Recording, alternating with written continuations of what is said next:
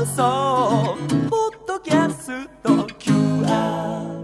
CM ディレクターの中島真也です。文化放送アナウンサー立谷遥です。文化放送中島深夜土曜の穴。ゲストコーナー深夜の部屋をお聞きください。中島深也土曜の穴。今日のゲストは財津和夫さんです。こんにちは。よろしくお願いします。こんにちはどうも。よろしくお願いいたしよろますしくお願いいたします。あのーもうずっとですねこの番組始まってもう当初からいつかは来ていただきたいというふうにもうお祈りを続けましてですね、えーなんとようやくこの最終回になって実現するというですね今日はですねもう本当に満を持してじっくりと財津さんにお話を伺いたいと思います。よろしくお願いします。よろしくお願いします。まずはプロフィールご紹介いたします。財津和夫さんは1948年福岡県のお生まれです。学生時代にチューリップを結成し1972年にデビュー。心の旅青春の影虹とスニーカーの頃など数々のヒット曲を生み出します。チューリップ解散後はソロ歌手としてまた作曲家俳優としてもご活躍おととし大腸がんが見つかり療養生活を送られましたが無事ステージに復帰され再結成したチューリップのツアーをこの夏終えられましたもうなんかこのおさすがに療養後の方が、えー心身ともに何かから解き放たれてもうめちゃめちゃ元気になった もうすっかり元気ということでよろしいんですよね。そうですね。ええあのステージの方は、えー影響ないようですけども、えもう多少ね、あやっぱり後遺症的なものは若干あるんですけど、まあそうですか細かいところなんで、ええまああのおおむね良好です。これだけやっぱり大きなご病気されたというのも、えっと、初めてですよね。そうですね。ええ。あの病気はまあちまちましてきたんですけど、えええええ入院っていうことをええ。一度もやったことがなかったんで、はいはい。もう本当にあの自分では驚きましたです。えはい。あのこの入院を経てですねどうなんですか？なんか考え方が変わるとか食べ物の好みが変わるとかなんかあるんですか？そうですね。あの結構その大腸がんもちょっと末期に近かったんですよ。ええそうなんですか。ギリギリのとこだったえので、えええええーまあ、そんなことをまあ考えますとあーなんか天が何か考えろと言ってんのかななんて気持ちになりまして。はえー長いこの、まあ、闘病生活したんですけど、あはい。もう聖の人のように 成人のようにえなりかけたんですけど、ええなりかけたところに良くなっちゃったんで、また俗人に帰ってしまいました。いやーまあなんかやっぱり影響はあると思うんですよね。僕ライブ見ていてもとにかくやっておられることが、あのー楽しそう大体財津さんっていうのはあのー昔から道を極めていく修験者 修験僧としての厳しさがありまして音楽に対するう姿勢の厳しさっていうのはあの楽しさとは裏腹にものすごく強く持っておられるというふうに僕は分かってあの意識してたんですがそれがあのーなんか最近のチューリップ見せていただくとまあ楽しそうどうですかそのあたりは？そうですね、ええ。あのおっしゃるように確かにもうその言葉はいろいろまあ語弊はあるんですけども諦めたっていうんですかね。そのえ何か新しいものを生み出してこれから自分の未来を考えようとかそういうことよりもやっぱりこの病気のせいで今気持ちよく生きなきゃいけないんだっていうのをつくづくどっか思ったような気がするんです。でチューリップをやってますんで、メンバーがまた集結してまたあのメンバーとやれるっていう喜び、そしてあの客席にもうね何十年もお付き合いしてくださってるファンの皆さんが来てくれて、ええ。そこで自分がパフォーマンスやれるっていうこれは本当に改めて感謝しなければいけないなっていう気持ちになりましたんで、はい。もうとにかくあのえー自分が一番楽しむんだという気持ちで、まあ、やった結果、ええええ。深夜さんにはい。そこを見破られた。とえー見見破るというあのーファンの皆さん一緒にお客さんとしていてまた大声でみんな合唱するんですけどみんなそれは伝わってきてると思いますね。やっぱり一緒に、うん、心の旅を歌える喜び一緒に魔法の黄色い靴を歌える喜びっていうことをあのファンも同時に年を取ってますのでなかなかなこの風景になってるんですよえ 会場は。にもかかわらずキャーキャー言ってますからねもうおかしなあー世界なんですけどもたすごく僕それ今聞いてねファンの皆さんもすごく喜んでるんじゃないかなと思います。さて財津さんのね音楽について改めて私はまああの音楽の師匠でもあり実はね高校の時に某他局でねラジオのパーソナリティやっておられて「I give her all my love」かなあれを歌うんですよねビートルズを。ラジオの番組で。すごいんですようまくて。山財津さんといえばビートルズなんですけどもこのビートルズにまあめちゃめちゃ衝撃を受けられたというお話はまあ有名なんですが改めてどんな感じだったんでしょうかね。いつ頃なんですか？えーっとねあの高校1年生か2年生だったと思うんですけども、えーそれまであのうちの兄貴が持ってたあの本当にオンボルのギターを、ナイロン弦のはい。ギターなんですけど、はい。それをなんとなくこう下手なりに弾いてたんですけど、学校行くと友達からビートルズの映画が来ると。福岡のセンターシネマっていうところがありまして、はいはい。でそこのその映画館にビートルズの「ややや」っていうはい。映画が、はい。えー来るんだっていうんで、えもう女の子でいっぱいなんで、ええ。まあちょっと 女の子いっぱい来るから。問題発言なんですけど、お触りできるから行こうって 誘われたわけですね。あじゃあ行こうかっていうことで行ったんですけどもそのもう入った途端もう確かに女子でムンムンしてたんですけどもやっぱり音楽映画ですからどんどん歌うじゃないですか、うんうんうん。もうどんどん引き込まれていって、どっぷりビートルズ引き込まれてしまいました。じゃあ自分でなんとかビートルズに近づいていこうというような気持ちになられたわけですか？まあそこその時はまだね、あのギターも弾けませんでしたしちゃんとであのとにかくビートルズの曲をもう毎日聴きかじりました。え聞くことがスタートだったもうんですね。聴くことだけでしたけども、ええ。とにかくもうあのラジオで「今日のベスト3」っていう番組がありまして、地元の放送局で。で今日のベスト3もラジオにかじりかじりつくんですけども、1位から3位まで3曲しかやってくれないんですけど、全部ビートルズなんですよ。すごいな。そのぐらいビートルズがもう旋風起こしてましたね、で財津さんご自身がバンドっていう形で最初に作られたのはいつ頃のことなんですか？えー、とバンドというほどではないんですけども、まあ、あの親しい友達と同じクラスの、えー吉田君っていう人と、あの2人でビートルズの曲をやりたいがエレキギターはないしエレキギター持ってると不良だとえー言われるし確かに不良しかエレキギター持ってなかったんですけど。そんな世界ですね、そんな時代なんですけど、であのああのアコースティックなギターで、はい。ナイロン弦のギターで、え2人でビートルズの曲やるとなるとやっぱり「And I Love Her」っていう、そのアコースティックはない。サウンドしかないなっていうんでそんな曲をやっておりました。であのバンドをチューリップを結成されたのはもう学生時代ということですね。そうですね。あの浪人して大学行ってそこであの、まあ、あの高校時代の友達も行ってたんで一緒にやろうっていうことになった東京進出ですね。はい。気合入ってたんですよね。とにかく僕らの時代はもう学生運動もあったし、え。それから、まあ、将来もう好き勝手に生きていこうみたいななんかそんな風潮があったんで、東京で歌で勝負しようかっていう、そんななんていうんだ突拍子もないようなことを考えてそれを真面目にやってしまおうっていうそこは今振り返ると本当に不思議な、うん。エネルギうー、んでしたね。え。ーえっと上京して「心の旅」が大ヒットするんですが、はい。その大ヒットする前っていうのは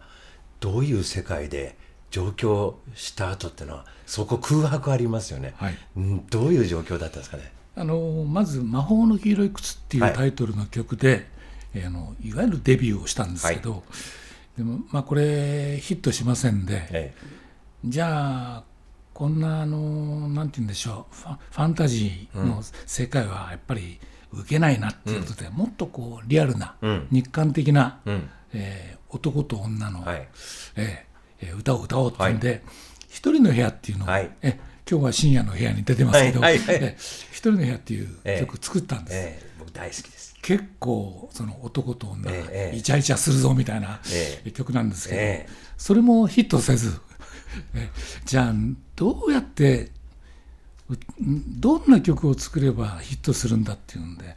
悩んだんですけど、ええ。もうあと1曲しか君たちにチャンスはないって東京の事務所から言われまして、はいはい。もうあの何作っていいか分からなくなっちゃったんで、じゃあもう私生活を歌おうっていうことで、ええ小説曲になっちゃったんですね。それ逆でにね。これもまあ僕がずっとリードボーカル取ってきたので、僕が歌うんだっていうんで、ええ。その心の旅のレコーディングの時にもう早めにスタジオ入って、ええ。マイクの前で声出ししてたんですけど、突然なんかあのスタッフから、ええ。これは姫野達也にリードボーカル させた方がいいんじゃないっていうことで。で急に「そうだねそうだね」っていう話になって 反対する人人が私しかいなくなってしまいまして。それでまああこれでもうこの曲もヒットしないな。っていうことでもう知らねえやってん。ふてくされてスタジオの片隅にいたんですけども、するとあの姫野君が歌い始めて、歌い始めるとやっぱり改めてあやっぱりダメだなって僕あは確信めいたものがありました。でも周りは、ん。いいんじゃない？いいんじゃない？いいんじゃない？っていうんで、えー結局まあ姫野君のボーカルでリリースして、ええ。それで姫野君のおかげで大ヒットすることになりました。えー深夜の部屋今日のゲストは財津和夫さんです、えーチューリップのデビューから47年財津さんは、えー71歳になられています、えーどうですか？あの音楽をやっていてよかったっていうふうにつくづくお感じになる時ってありますか？そうですね。まあ、うーん、まあ他のことはできないんで、音楽を選ぶしかなかったし、まあ選んだ結果良かったなと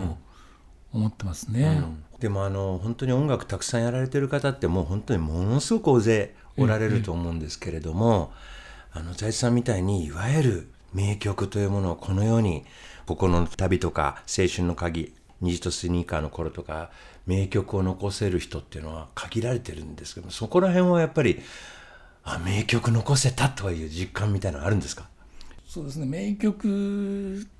かどうか分かりませんけどもまあ長い間歌い継がれてるっていうことは、うん本本当にもうありがたいなと思いますし、ええそれを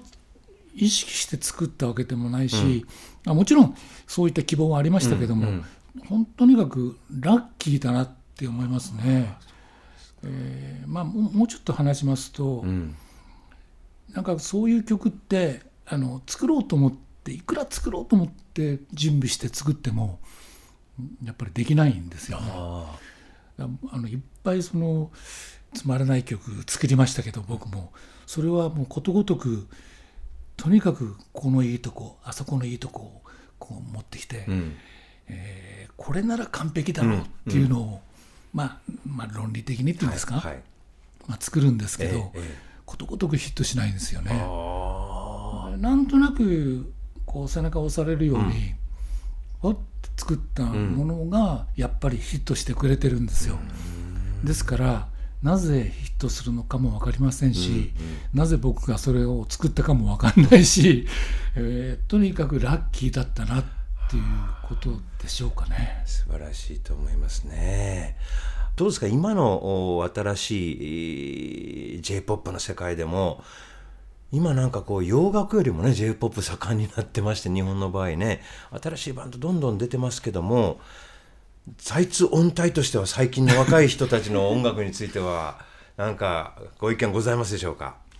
いやもう若い人のやることはもう全面的に OK です。OK えもうじじいの出る幕ないし、もう時代が違うわけですから、うんうんその感覚的にね同じ土俵でやり合うっていうことはないと思うんですよね。最近のそういった j p o p とか歌詞についてはどういうふうに思われてます？僕はね、はい。歌いにくい。ああ、なるほどね。歌いにくい。風呂で歌えない。僕は風呂で歌いたい、まあ、そこを狙ってるっていうところもねああ歌いにくさ。若者たちははい。あるのかもしれません、つまり僕らがやってきたその曲とあの詩のこの程よいこの融合した感じ、あの韻を踏むとか歌詞にね、ええーそれから歌詞そのものの音がその曲と本当にその音の部分で合うとか、はい。意味の部分じゃなくてええ音の部分で合うとか、そういうのをまあ心がけてきたんですけど、えええ山梨たちはそういうのをあえて避けてんじゃないですかね。そのあの日記風に歌おうとか、あえてなんかこうミスマッチな感じで歌ってみようとか。まあそれがいい場合もあるし悪い場合もあると思うんですけどもね。そう韻を踏んだり、このなんか音の響きみたいなものを重視して、えー細かい技を使うことをややめちゃってるみたいなことですか、まあ、意識してやめてる人は素晴らしいなと思いますけど、なんかなんとなくやっちゃってマッチングがうまくいってないのはちょっと悲しいなと思いますけど。本当に僕は風呂で歌いたい。僕は風呂で歌いたい派ですけどもね、えーさてこの先ですね財津さんがですね、えーやっていきたいことあるいはうん作りたいなって言って思われるような音楽とかございましたらちょっと教えていただけますでしょうかね。そうですね。あのずっと等身大の歌おうと思ってあの作って歌ってきたんですけど最近ふっと気がついたんですけどももう等身大の歌を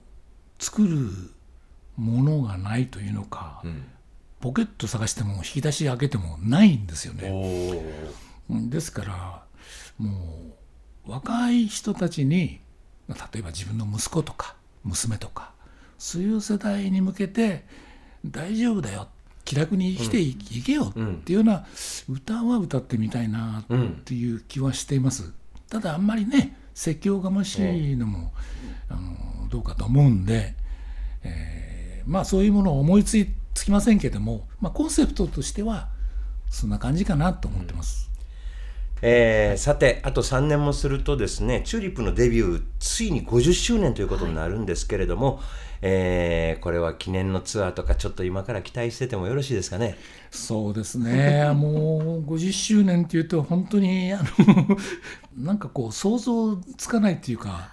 でももう目の前にき来ていましてどうなるんでしょうね。やりたい気持ちとやっていいのかな許されるのかなっていうような気持ちもあります。あれ、うん私が許す許さないではないですけども これはもう皆さんもう大盛り上がりになると思いますよ。まあ、そそのなんて言うんでしょうその声もあんまり出ないとかね。ギター弾いてもあんまりもう手が動か指が動かないとかそういう状況で許されるならもちろんやりたい気持ちはあるんですけどもそこに乗っかっちゃっていいのかなっていう若い時とはもう全然違いますからね。いやもう本当にあのでもその時なりの財津和夫さんチューリップのメンバーとぜひ、えー僕らともう一回、えー僕からお願いしておきます。ぜひ一緒に、えー楽しみましょう、えそう言っていただければちょっとあの勇気も少し湧いてきます。あの本当にみんな楽しみにしていますから、えーじゃあお知らせの方をはい、えー最後に財津さんのライブのお知らせです。財津和夫コンサート 2019with 姫野達也 All is Well 11月2日相模原市民会館を皮切りに来年3月まで全国ツアーが行われます。詳しい情報は財津和夫さんのオフィシャルサイトでご確認ください。はいもう本当に姫野さんとの2人トークも楽しみですね あのすごくリラックスされたトークをされるんですごい楽しみにしておりますえーいやどうもありがとうございました。深夜の部屋今日のゲストは財津和夫さんでした、えー最後にですね、あのーお話の中でもあった、えー上京2作目のシングル曲「えーチューリップ一人の部屋」をおかけしたいと思います。今日どうもありがとうございましありがとうたございました。どうも。Nakajima Shinya, Doyo no Anna.